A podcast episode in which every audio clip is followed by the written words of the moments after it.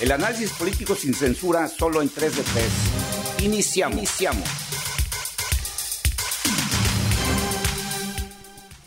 Gracias por estar en este nuevo episodio de este, nuestro podcast 3 de 3. Hoy vamos a hablar de, una obra que eh, siempre la forma eh, dice mucho del fondo cuando se trata de cualquier acción humana, pero muchísimo más cuando se trata de una acción política o de una acción de gobierno. Cuando se habla o se habló durante el proyecto de las líneas 1, 2 y 3 del tren eléctrico, hubo un gran trabajo de lo que se llama la socialización del proyecto, se anduvo presumiendo el proyecto por todos lados, se hacían reuniones en universidades, en grupos empresariales, en, grupos de, colonos, de vecinos, pues para hablar del, proyecto, para hablar de las virtudes que iba a tener ese proyecto, cosa que no pasó con la línea 4, porque la línea 4 parece ser que el gobierno de Enrique Alfaro quiere mantener el proyecto lo más escondido posible, en lo más oscurito posible, arrancan la obra prácticamente de manera abrupta sin que los jaliscienses conozcamos a cabalidad de qué se trata este proyecto y obviamente eso llama la atención porque un proyecto que debería ser ampliamente socializado y ampliamente presumido, pues se trata de mantener con la mayor discreción posible. Bueno, hoy vamos a hablar de esto, del proyecto de la línea 4 de Enrique Alfaro, y para eso ya está en esta mesa listo para dar sus aportaciones, uno de tres. Es increíble lo que usted va a ver que no sabemos de un proyecto que ya está caminado, ¿eh? Ya empezó, ya se inauguró. Que ya se, ya se inició la obra y ya tenemos hasta la fecha de cuándo va a terminar y aún no lo conocemos. Dos de tres. Una de las características de las obras de infraestructura urbana es la importancia que tiene para las personas en su tiempo, en su vida, en su trabajo y en su esparcimiento. Esta obra del tren ligero eh, va a ser interesante lo que vamos a platicar en este podcast. Y 3 de 3, Gilberto Pérez Castillo, que te invita a que te quedes con nosotros hasta el final para ver si al final algo podemos entender de este proyecto, de este tren, que, que no va a ser subterráneo, pero que está siendo subterráneo en la información. En eso sí, es ampliamente subterráneo. Y yo creo que aquí es muy importante que pongamos en claro que no estamos en contra de la necesidad que tienen los habitantes de Tlajomulco de un medio de comunicación rápido, seguro, efectivo, barato. Por supuesto que estamos eh, a favor de eso. Por supuesto que entendemos que lo mejor que le puede pasar a nuestra ciudad es que tuviera Mm, bastantes líneas del tren ligero que nos pudiera comunicar, porque así, pues, algunos dejarían sus automóviles en casa y podrían transportarse de esa forma. En lo que no podemos estar de acuerdo es que se utilice este pretexto para llevar ganancia económica solamente a unos cuantos, ¿no?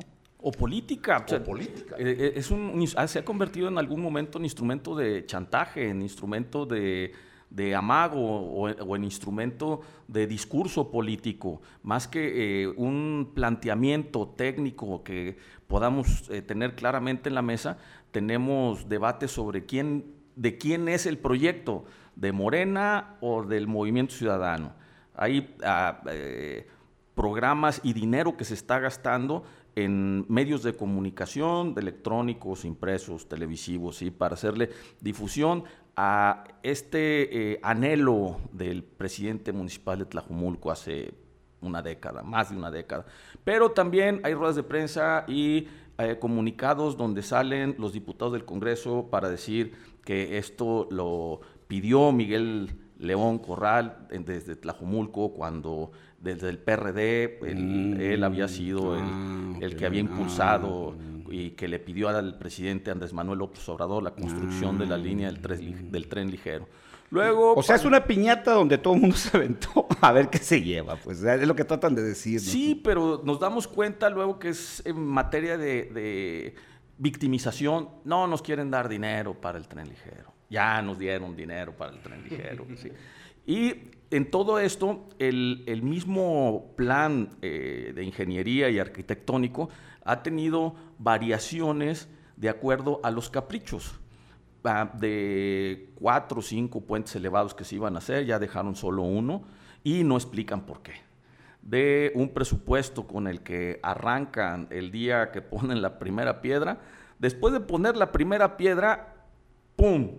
Se eleva dos mil millones de pesos. Es que cuando algo es sospechoso, eh, siempre, o sea, eh, eh, son muy burdos para esconder la trampa, son muy burdos para esconder la tranza, ¿no? Para empezar, llama la atención, digo, y a lo mejor alguien que nos está escuchando no sabe que las obras ya arrancaron. Es que es probable que, haya gente que no se haya dado cuenta porque llama la atención que si algo quieres que, se dé, que, la gente se entere, pues lo, lo, anuncias un lunes, un martes, un miércoles. Esta lo, lo, anuncian un domingo.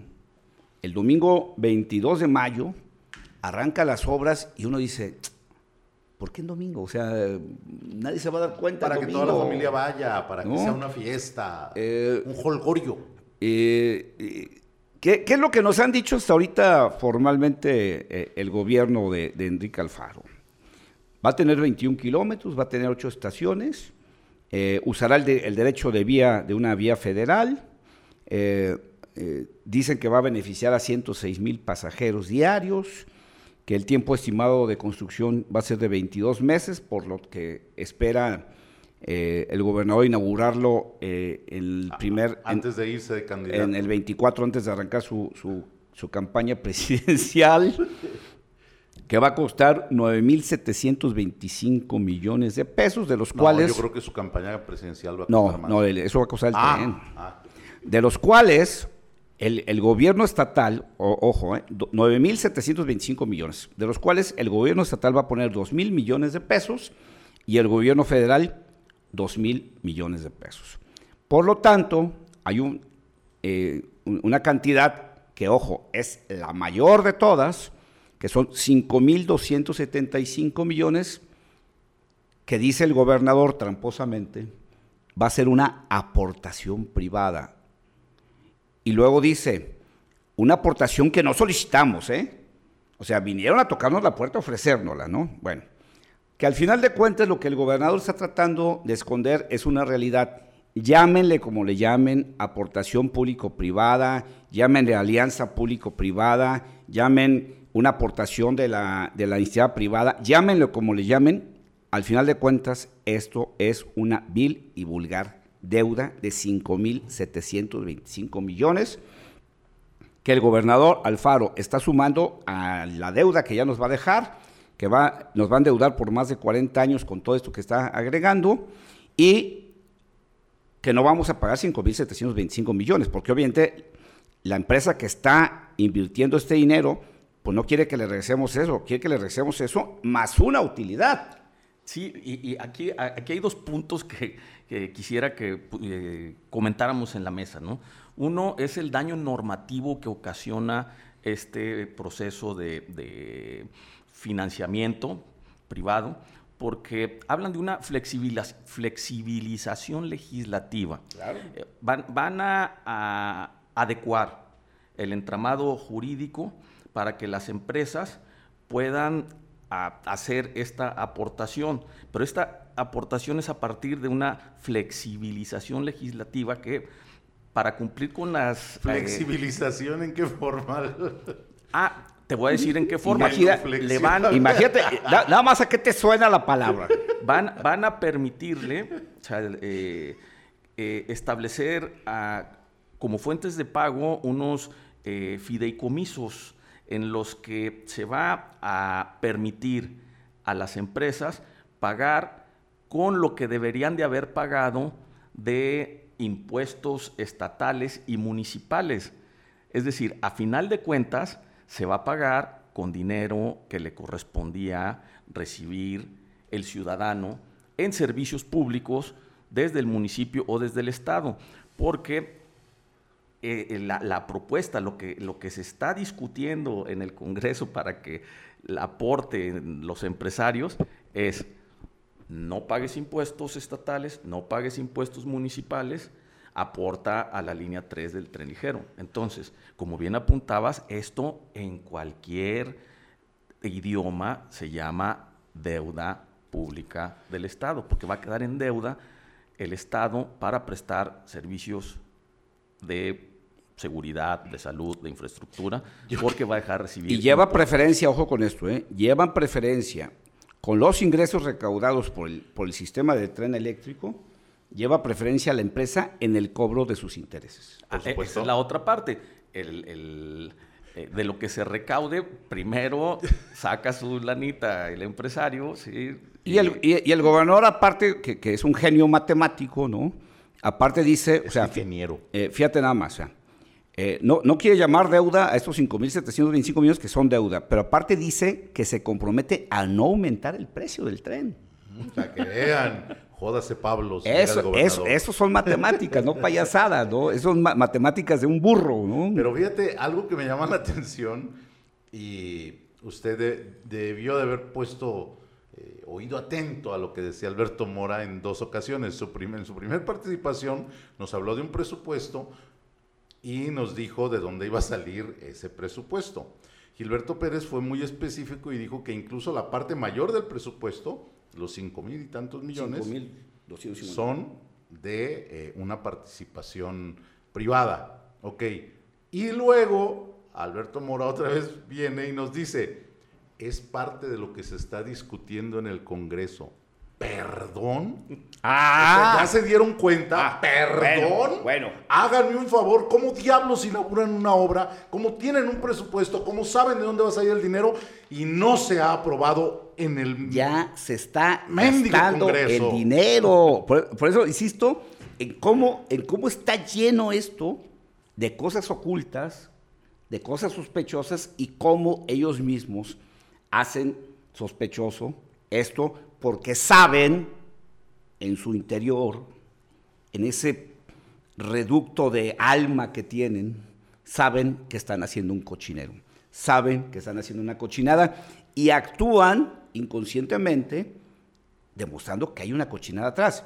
Porque esto que tú dices es, la obra ya inició, pero la asignación presupuestal no está aprobada y tampoco está aprobada la deuda de 5.725 millones pero la obra ya inició. Ya se está gastando dinero de los jaliscienses. No hay ni siquiera un acuerdo de cómo se va a manejar ese dinero que falta. Y el día, el domingo 22 de mayo, que el gobernador arrancó las obras, ojo, le dio las gracias públicamente a los coordinadores de los diputados locales, anticipadamente por la aprobación del esquema financiero. Por su flexibilidad al inclinarse. Flexibilidad legislativa.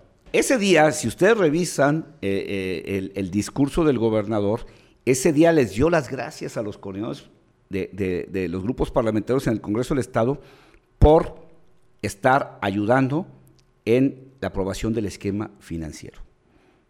Cuando ni siquiera lo había enviado al Congreso porque el proyecto llegó los en, los primeros días de junio, pero ya desde el 22 de mayo el gobernador ya le está dando las gracias por su aprobación y por su apoyo al proyecto. Y usted no lo puede dudar porque lo arrastrado y lo servil que es el Congreso del Estado de Jalisco ante Enrique Alfaro es impresionante. Se les da de manera natural, yo diría de manera impúdica.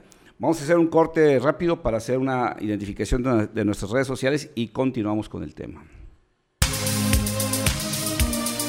Quédate en 3 de 3. Análisis, Análisis sin, censura.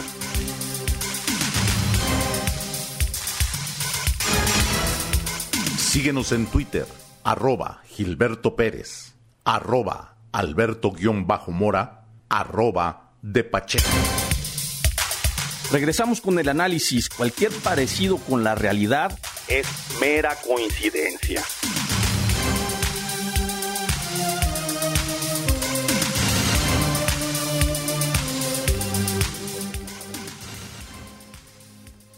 Estamos de regreso hablando de este misterioso tren este tren de, medianoche, este tren oculto, este tren subterráneo, no por la construcción, sino por todo lo que se está ocultando a los calicienses. Y bueno, esta prisa de arrancar, esta prisa de, aprobar un esquema de financiamiento, esta prisa por llamarle eh, de otra manera a un adeudo, esta prisa por esconder algo que a lo mejor también muchos de los que nos están escuchando no saben, esta línea 4 no se conecta con ninguna otra línea del tren eléctrico. No. Es una línea que no va para ningún lado. ¿A qué queremos llegar? Es una línea que va a ser ejemplo a nivel nacional. para que sea... Surge aquí, termina ya y punto. Como todo lo que hace el gobernador, todo es un ejemplo nacional e internacional. Quiere ser una estúpida línea sola, ahí está. Lo ideal en un sistema de tren eléctrico, entre otras cosas por lo que decía Pacheco, que sirva para que la gente se mueva y desincentivar el uso del automóvil es pues que sea una cuestión integral que te lleve para todos lados. No, esta línea no se va a conectar con ninguna otra línea del tren.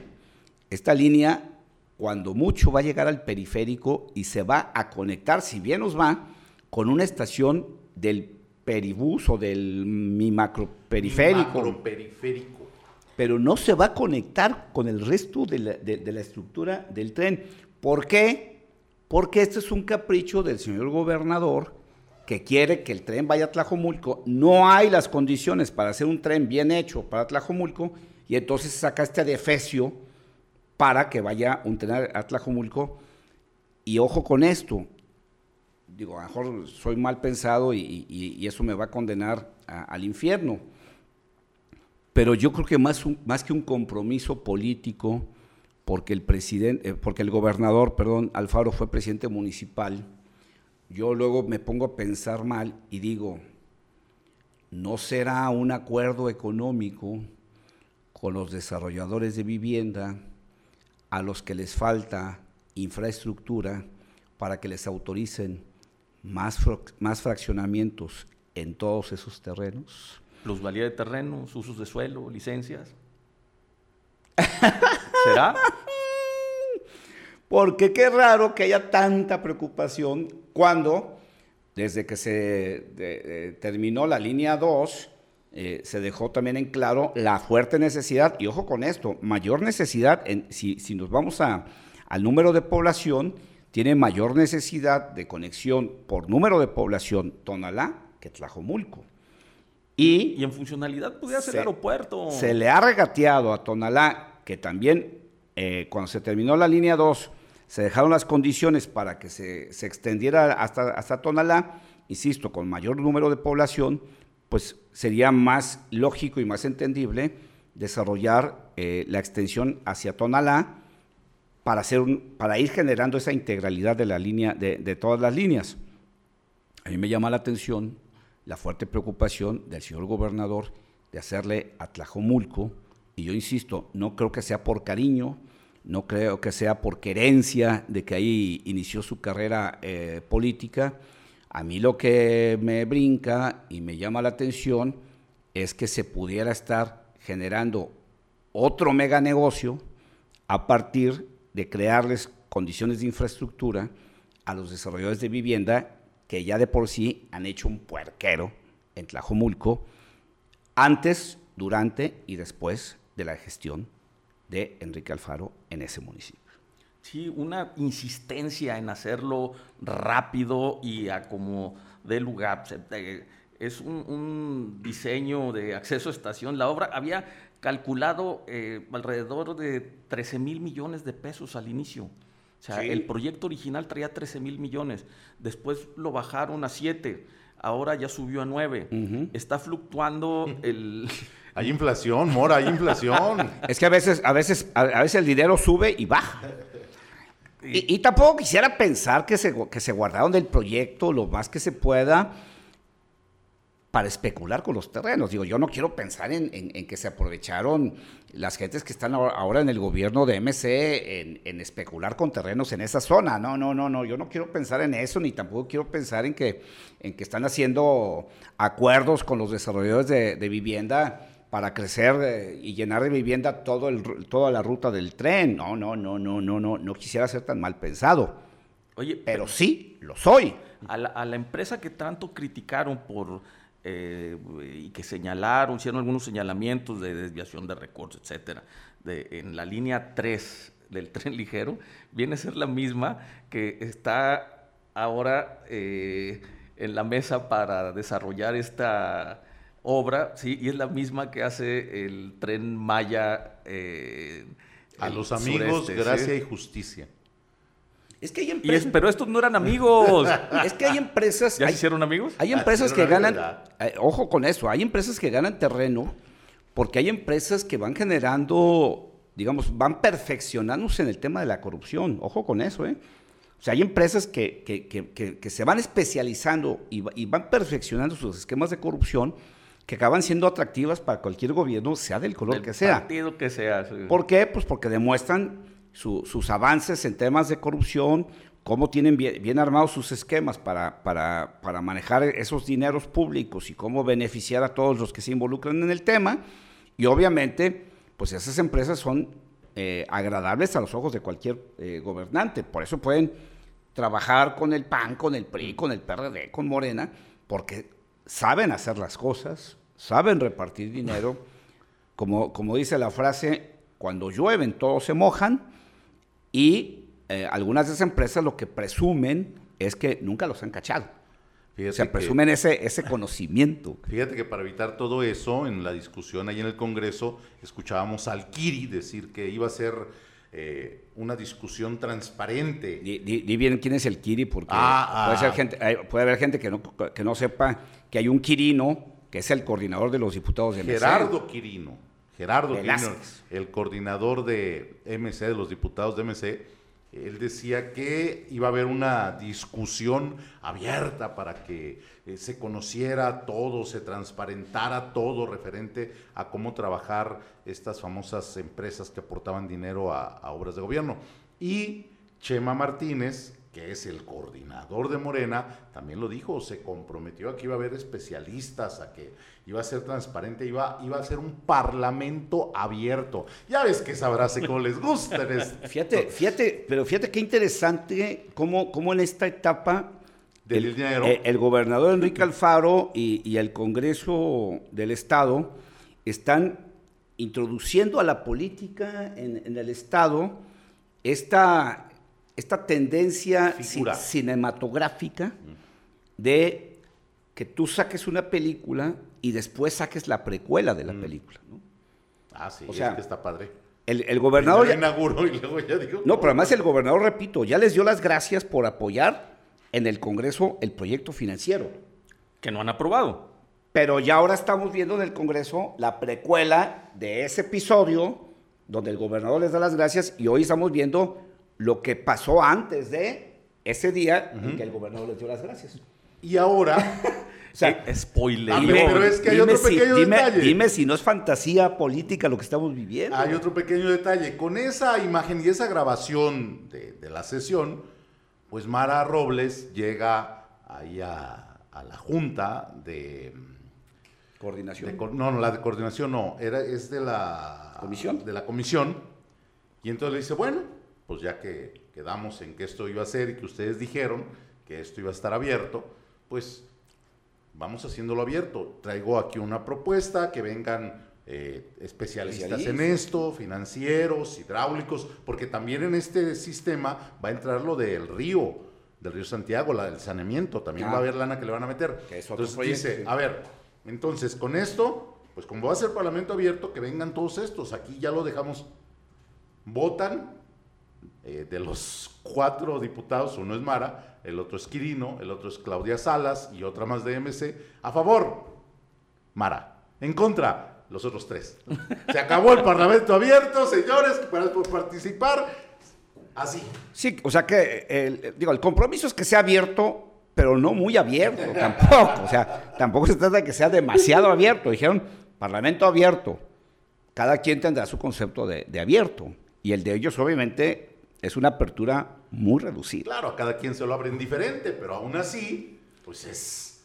Lo cierto, lo cierto es que estamos ante, ante, ante una evidencia clara de algo que se está manejando eh, con oscuridad, algo que se está manejando de manera tramposa, algo que se está manejando de manera ilegítima, algo que se está manejando eh, que, que, no va a ser un beneficio para los jaliscienses real, que hay gato escondido, que hay trampa, que hay cartas que se están guardando abajo de la manga. Lo cierto es que las evidencias, insisto, el comportamiento del gobernador, de los funcionarios de su gobierno y de los diputados, lo único que nos dicen es, aquí hay tranza. Y todo eso con el dinero de nosotros.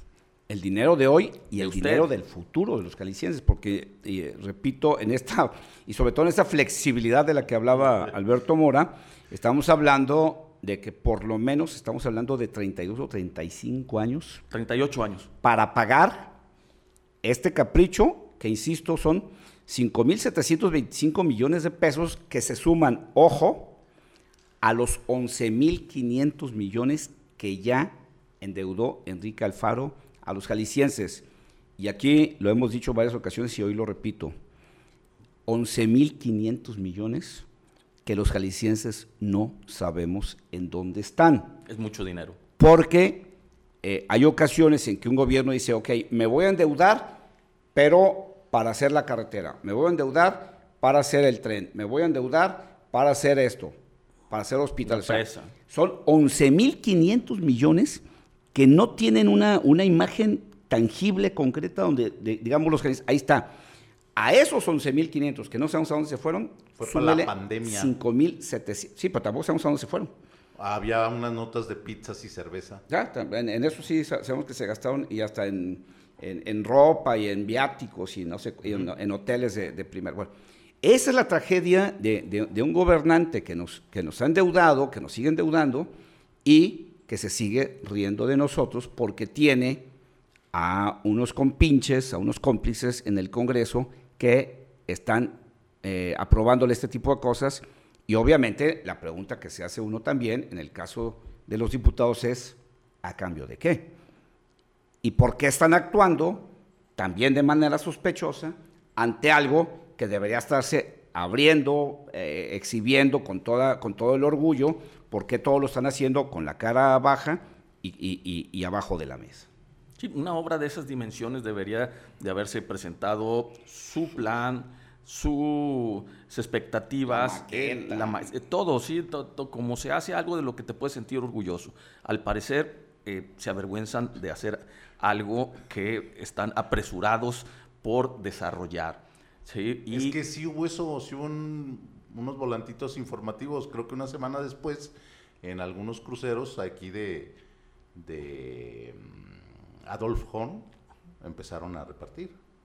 Sí, se tardó poquito, pues, pero como van poco a poco, va, como va saliendo. Oye, pero además unos volantitos que no decían nada tampoco, que no decían de la, de la deuda, que no decían que el tren no iba a conectarse con las otras tres pues, líneas pues del tren. que apenas lo están armando en el eh, Congreso. Que, que, el, que el, esquema de, de construcción es muy sospechoso. Ah, porque otra cosa, ya está asignada la obra.